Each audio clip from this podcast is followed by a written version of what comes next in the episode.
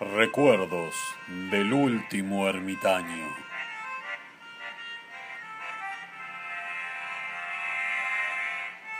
Una mirada nostálgica hacia el pasado, desde un futuro posapocalíptico.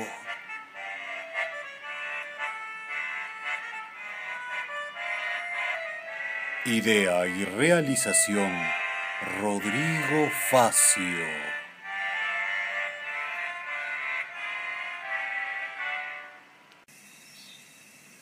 Hola, hola, ¿alguien me escucha? Aquí estoy nuevamente transmitiendo desde mi cueva de ladrillos. Buenas noches a todos. Creo que la señal es buena y la transmisión está saliendo con fuerza. Esta semana que pasó estuve muy inquieto por haber salido al aire. Me la pasé pensando si algún superviviente le llevó mi gastada voz, si algún humano tuvo la oportunidad de sintonizarme y escuchar. Les voy a ir contando cómo soy yo, qué fui anteriormente y cómo estoy ahora. Los años no han sido buenos con mi persona. Creo que las clemencias del tiempo y las desgastadas emociones han dejado marcada en mi piel todas las arrugas posibles. Pero ya me tiene sin recaudo. A nadie puedo mostrar mi desgastada apariencia. Antes de todo esto, yo era un joven apuesto, o creo que lo era. En verdad, nunca me importó mucho la apariencia. Fui un ser dedicado a los libros y al estudio. Me pasaba días enteros envuelto en conocimiento e historias antiguas, siempre tratando de encontrar la pista de las vidas pasadas. Los reyes antidiluviales, los sumerios, las pirámides y todos esos mitos que aún me acompañan. Como les dije anteriormente, tenía una columna sobre mitología. Hablaba de los diferentes mitos sobre los dioses y sus creencias. Siempre me interesó encontrar la raíz de todo el origen del gen humano. Ahora que estoy solo en el mundo, me pregunto si todo el conocimiento que adquirí sirve de algo. Temo por las noches que si mi cuerpo marchito deja de respirar, me llevaré conmigo los últimos despertares del conocimiento. Es por eso que confeccionado una pequeña biblioteca con algunos libros esenciales en una caverna de por aquí cerca. Libros sobre matemática, historia, gramática, poesía, ciencia y todas las materias básicas del saber.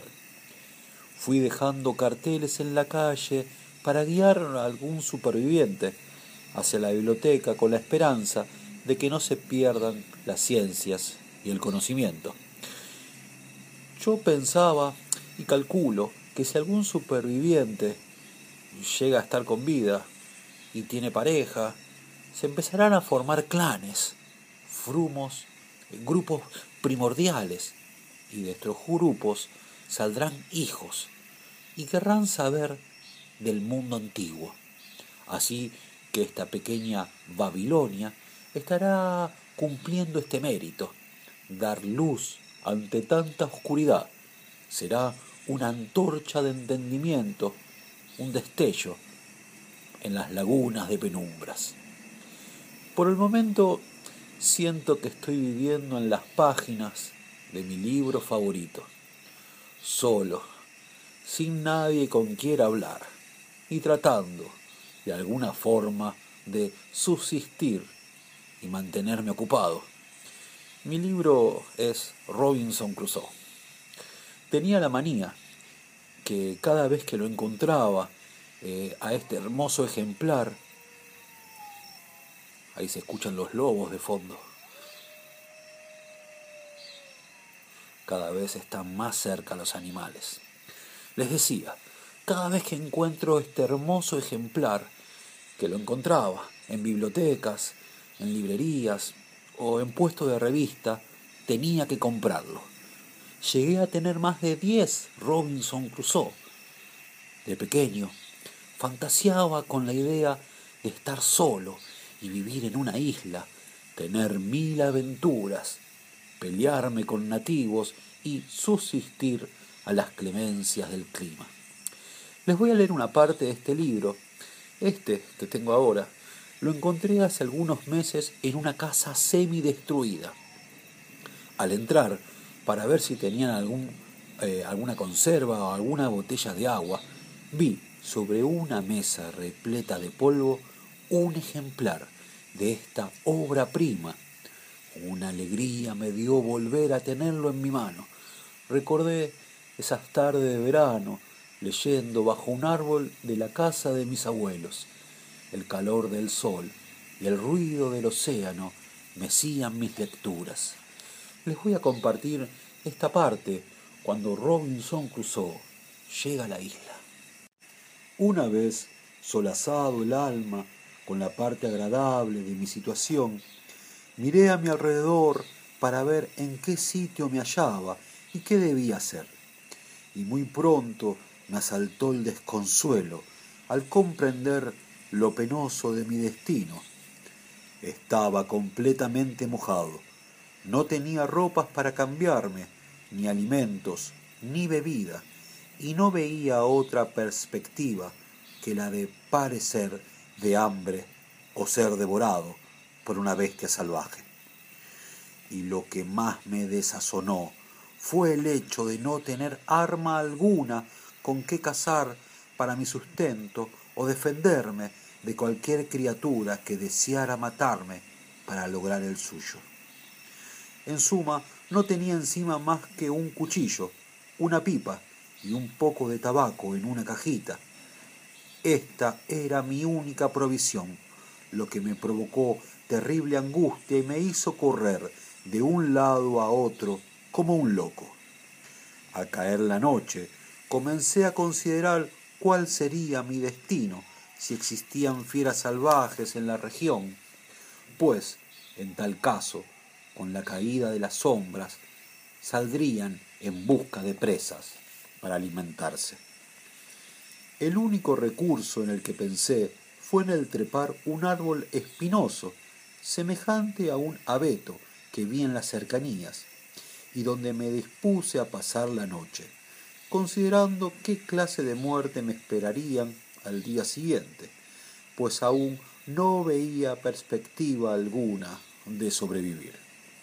Caminé unos doscientos metros tierra adentro en busca de agua dulce, lo que encontré para mi gran alegría, y después de masticar un poco de tabaco para engañar el apetito, regresé al árbol y subí a él, logrando acomodarme de manera que pudiera dormir sin caer a tierra. Después de cortar una rama corta para mi defensa, ocupé el puesto elegido y como estaba muy fatigado, me dormí profundamente durante toda la noche. Ah, leer este libro me trae, como les dije, tantos recuerdos. Me hace pensar uno siempre ha escuchado cuando le dicen que hay que tener cuidado con los deseos que uno pide, ya que pueden cumplirse. Es verdad. Hoy me arrepiento horrores de mis deseos juveniles. Soy un náufrago en este mar de escombros y huesos.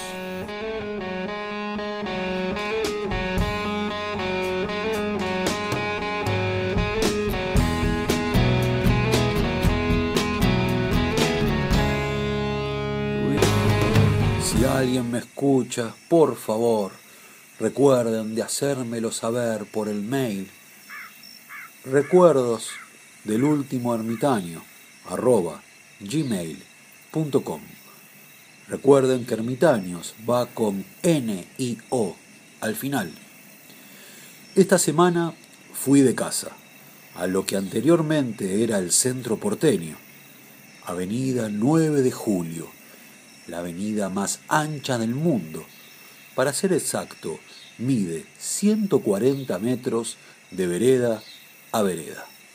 Recuerdo estar caminando por sus plazoletas centrales y perderme con sus luces y carteles.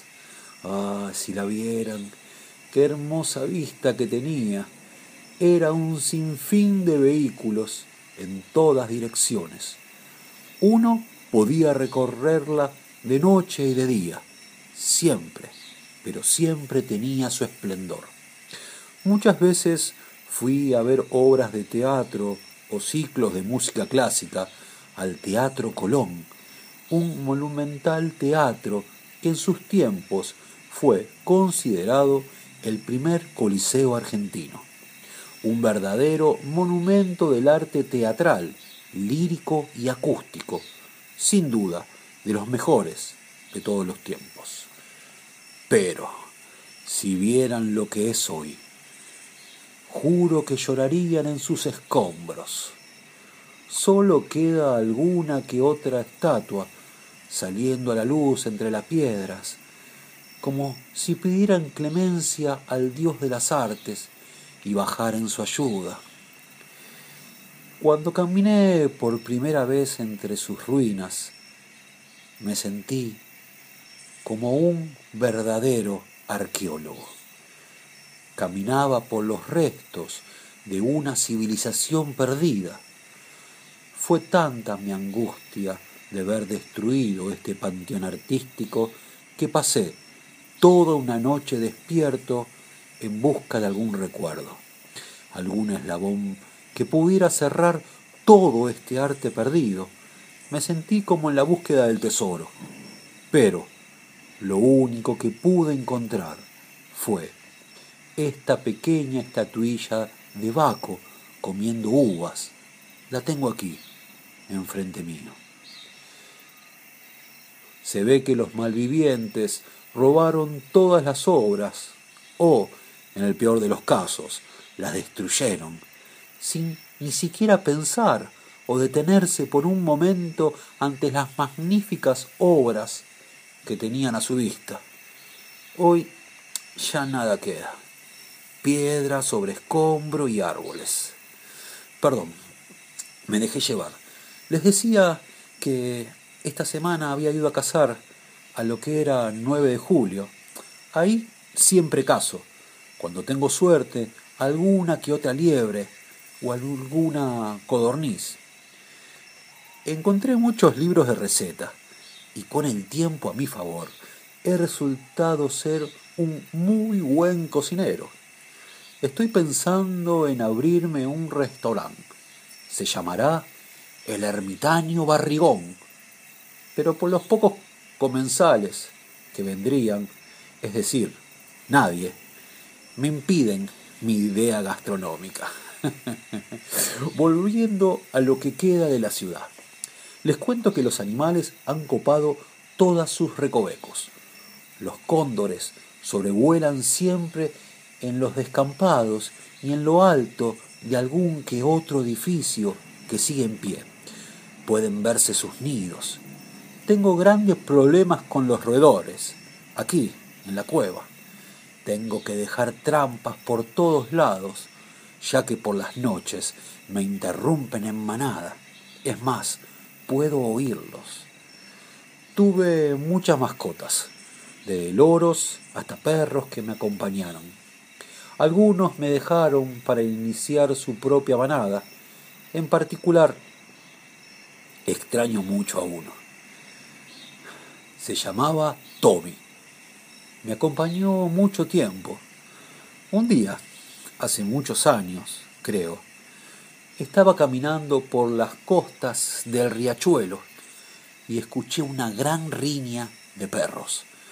Me acerqué y me sorprendió ver dos pastores alemanes que se salían corriendo, se escapaban por una calle interna. Me quedé ahí parado, petrificado. No tenía otra opción que seguir por ese trayecto. Anduve muy despacio, por miedo a que me saltara un león, una bestia gigante, pero no. ante mi asombro, se acercó un pequinés, despeinado, con una cadenita a medio caer que decía Tommy. De su mandíbula inferior se desprendía un afilado diente, dándole el aspecto de chico malo. Fuimos muy buenos amigos, me ayudó mucho tiempo y en una ocasión me salvó la vida.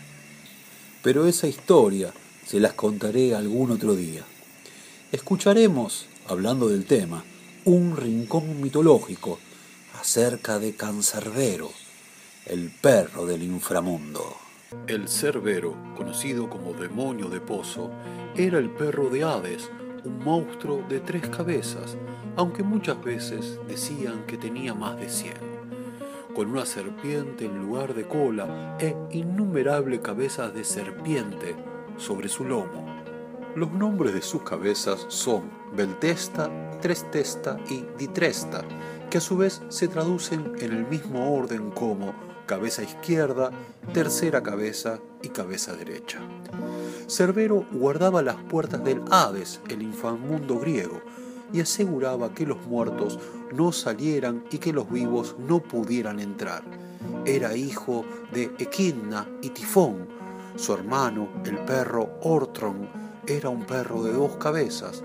Se lo asocia a la hermandad de las criaturas Hidra y Quimera. Se dice que es un perro de gran tamaño, de color negro, y se ve el fuego del magma sobre sus ojos tiene dos puntos débiles, la miel y la música. Por increíble que parezca, la música amansa a las fieras y por lo tanto también al cancerbero. Solo ha sido vencido en dos ocasiones. Una de ellas fue Orfeo, que cantó al cancerbero con la música de su lira, dejándolo sumido en un dulce sueño. La segunda vez fue Hércules, que con su fuerza descomunal logró doblegar al animal y encadenarlo, consiguiendo así uno de los doce trabajos de Hércules. Este infernal perro ha sido representado a través del tiempo en innumerables obras artísticas por su fuerza y su carácter. Nos retiramos del rincón mitológico con una poesía del señor Jorge Luis Borges titulado Góngora. Marte la guerra, Febo el sol, Neptuno el mar que ya no pueden ver mis ojos porque lo borra el Dios. Tales despojos han desterrado a Dios, que es tres y es uno de mi desierto corazón. El hado me impone esta curiosa idolatría. Cercado estoy por la mitología. Nada puedo, Virgilio me ha hechizado, Virgilio y el latín. Hice que cada estrofa fuera un arduo laberinto de entretejidas voces, un recinto vedado del vulgo que es apenas nada. Veo en el tiempo que huye una saeta rígida y un cristal en la corriente y perlas en las lágrimas dolientes Tal es mi extraño oficio de poeta. ¿Qué me importa las befas o el renombre? Troque en oro al cabello que está vivo. ¿Quién me dirá si en el secreto archivo de Dios están las letras de mi nombre? Quiero volver a las comunes cosas, el agua, el pan, un cántaro, unas rosas. Oh, los inframundos, la tierra baja, el infierno o los sótanos son los lugares en donde uno guarda sus secretos. Con tanto tiempo para pensar, he llegado a creer en muchos dioses de la mitología que estudio. El dios nórdico Odín está en mi pedestal de creencia. En verdad, siempre me he guiado por la fe pagana. Las antiguas religiones son las que dominan mis pasos. Muchas veces, por este pensar, he tenido problemas con estudiosos de la fe. Lo tratan a uno de oveja negra, de salirse del rebaño, de no andar los pasos ya estipulados. Y la verdad que estoy a gusto con mis andares. Me han llamado hereje muchas veces y aprendí que la palabra hereje proviene del griego y significa el que es libre de elegir. Es increíble cómo la Iglesia ha transformado esta palabra en casi un insulto, como si la libre elección de una idea distinta ¿no? al dogma fuese una monstruosidad. Tengo un poema que cierra muy bien la idea. Es de mi primer poemario, titulado Iluminaciones Triangulares. El poema se llama El alma como forma de pala.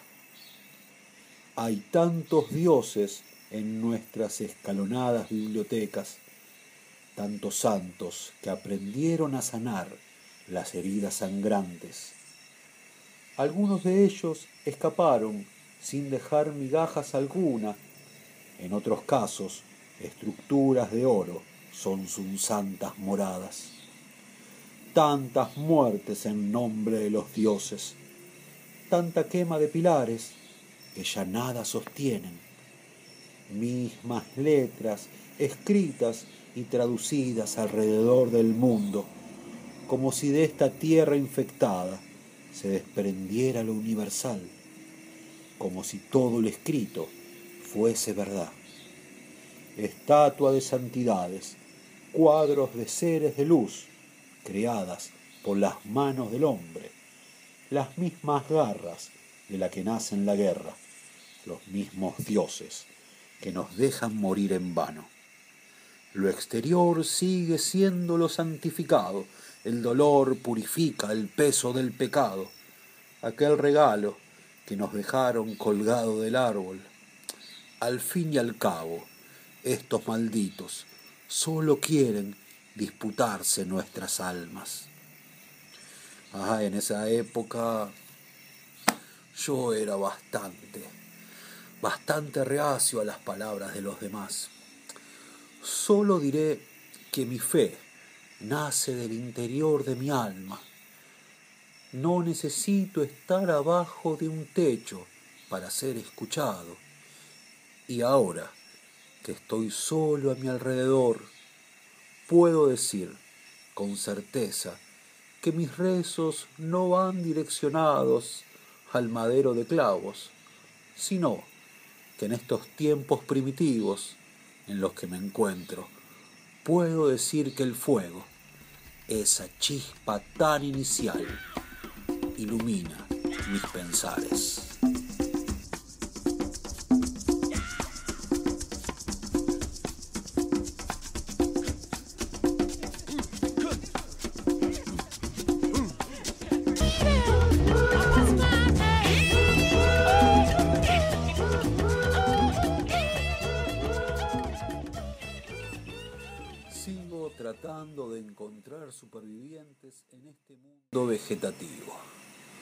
Por momentos siento todo el peso de la humanidad a mis espaldas.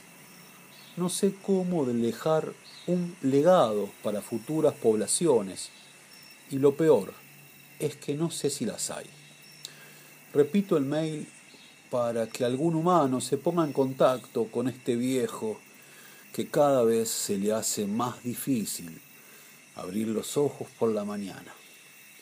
El mail es recuerdos del último ermitaño arroba gmail.com. Recuerden que ermitaños va con N-I-O al final. Les decía que cuando sale el sol y comienza el día, uno se llena de esperanzas y comienza todo un procedimiento para hacer resurgir el alma estancada. La tarea de buscar alimento, buscar gasolina entre los coches para mi generador con el que le estoy transmitiendo y la búsqueda de agua me mantiene ocupado. Pero, pero cuando la noche comienza a despertarse, siento que la desesperación me invade. Corro a mi cueva y me agazapo envuelto en mis mantas, con la compañía de algún libro o alguna melodía ya degustada muchas veces. Pero los pensamientos me siguen carcomiendo los pensares. ¿Dónde estarán mis seres queridos? Los amigos con los que nos juntábamos a beber alguna que otra cerveza negra en los bares. Todo fue tan rápido. La fiebre se expandió con rapidez y luego las bombas hicieron sonar el cielo como trompetas del juicio final. Por momentos, la verdad, me siento cansado, abrumado de tantos pensares. Ya estoy viejo y sigo, lastimosamente, solo. Este peso que llevo a mis espaldas me hace recordar, en verdad, al gran Atlas. Atlas, este joven titán al cual Zeus condenó a llevar en sus hombros el peso del mundo. A ver si lo tengo por aquí. Espérenme un minuto porque estaba acá. Aquí está, aquí está. Bueno, como les dije, vamos a poner la cinta de este rincón mitológico. Ahí va. Espero que de esta manera sientan el peso de mi alma. Es un poderoso gigante, hijo del titán Hapeton y Asia.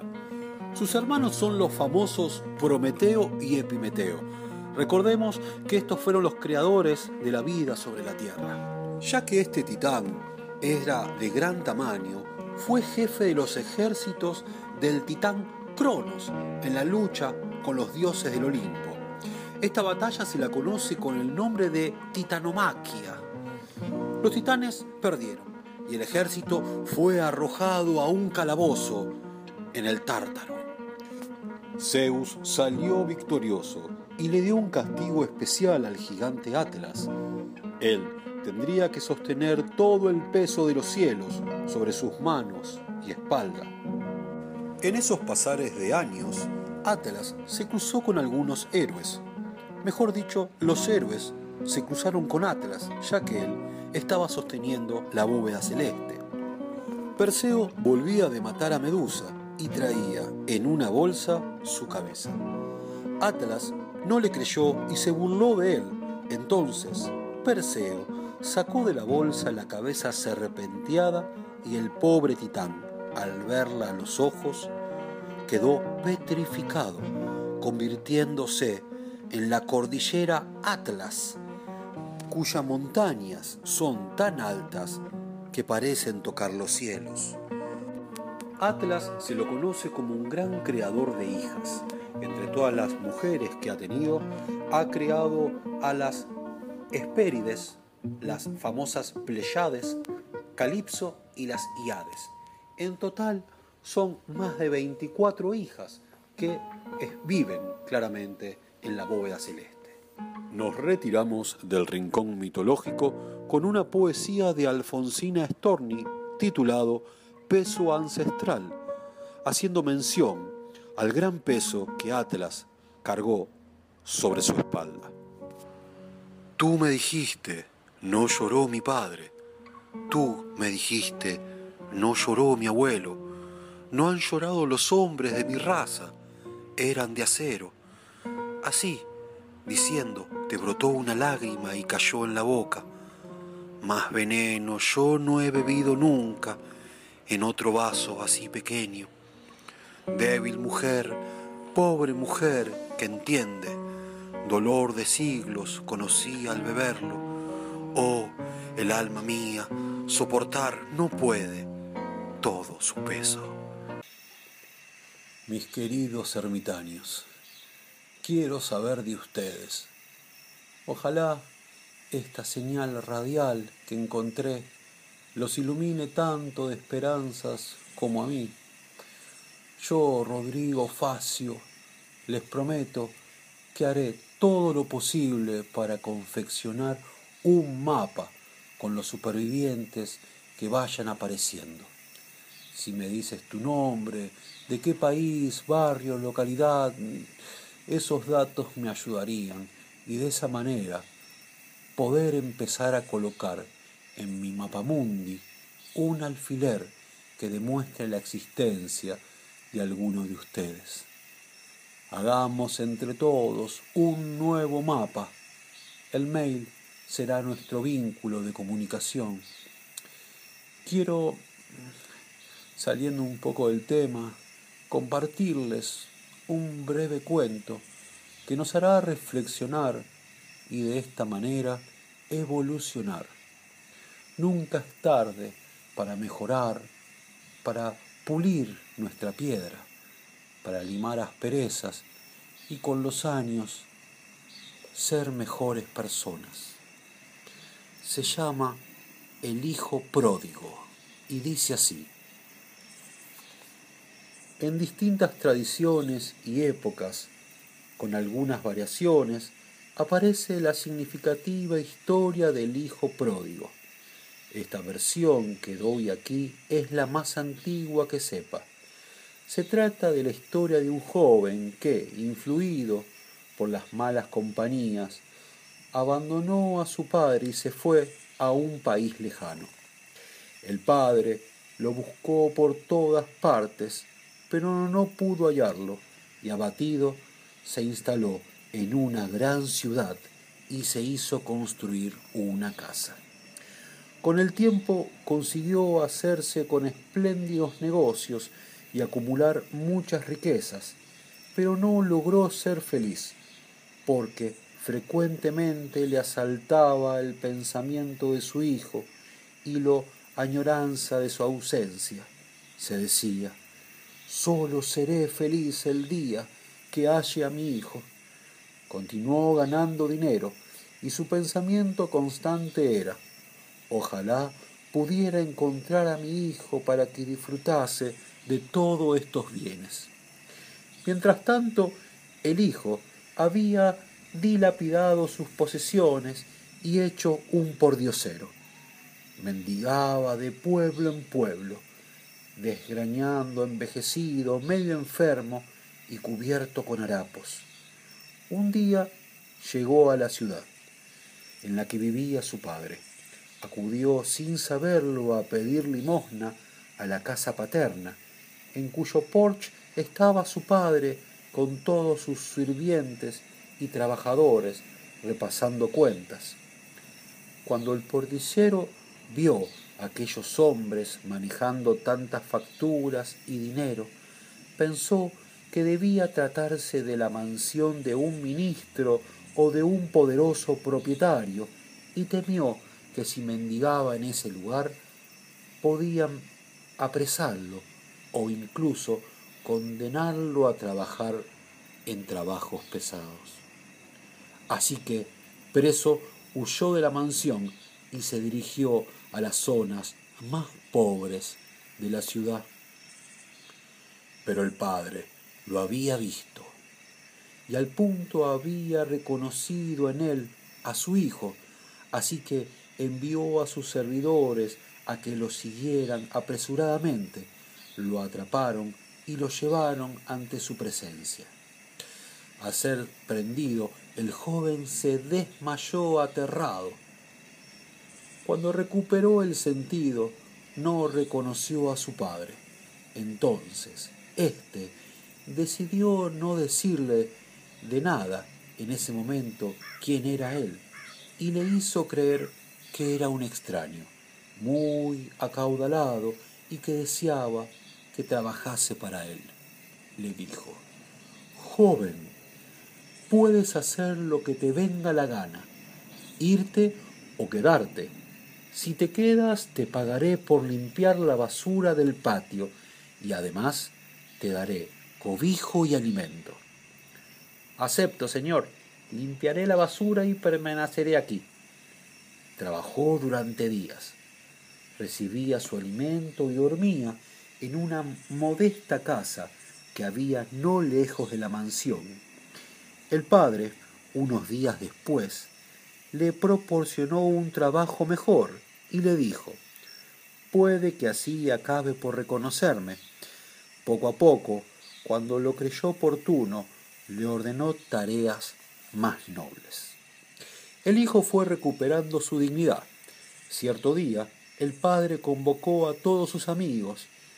Estando el joven estaba presente, les dijo a todos, Este joven es el hijo que se marchó de mi casa hace ya tiempo, el dueño de todos mis bienes.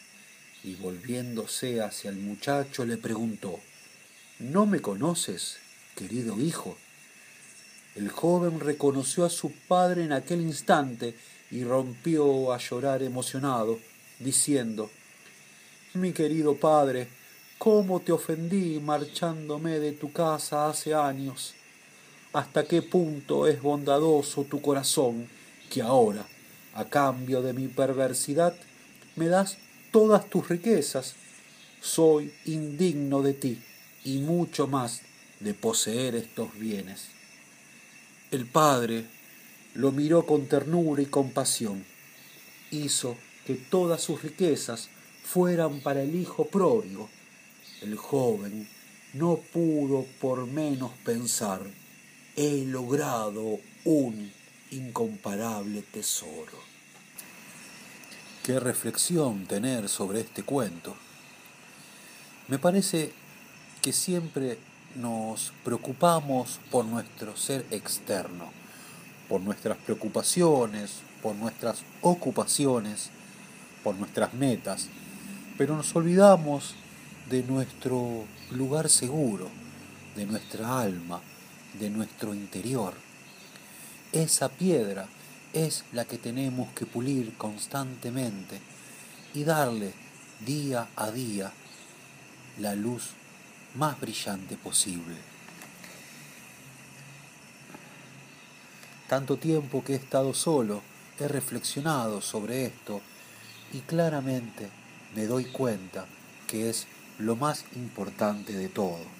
Es volver a reconciliarnos con el Padre, pero el Padre, en este caso por el cuento, sería nuestra naturaleza real, nuestro ser interior.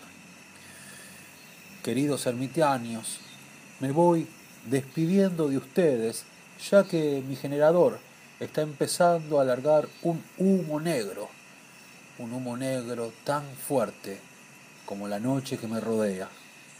Les cuento que hoy el cielo está sin luna. Nuevamente tendré que esperar toda una larga semana para ponernos en contacto con ustedes, mis ermitaños queridos. Ojalá que con el pasar de las transmisiones podamos unirnos todos en un fuerte y cálido abrazo. Dejo sonando a todo volumen este hermoso tema de Deep Purple. Nunca se olviden de seguir brillando. Hasta dentro de unas semanas, ermitaños queridos.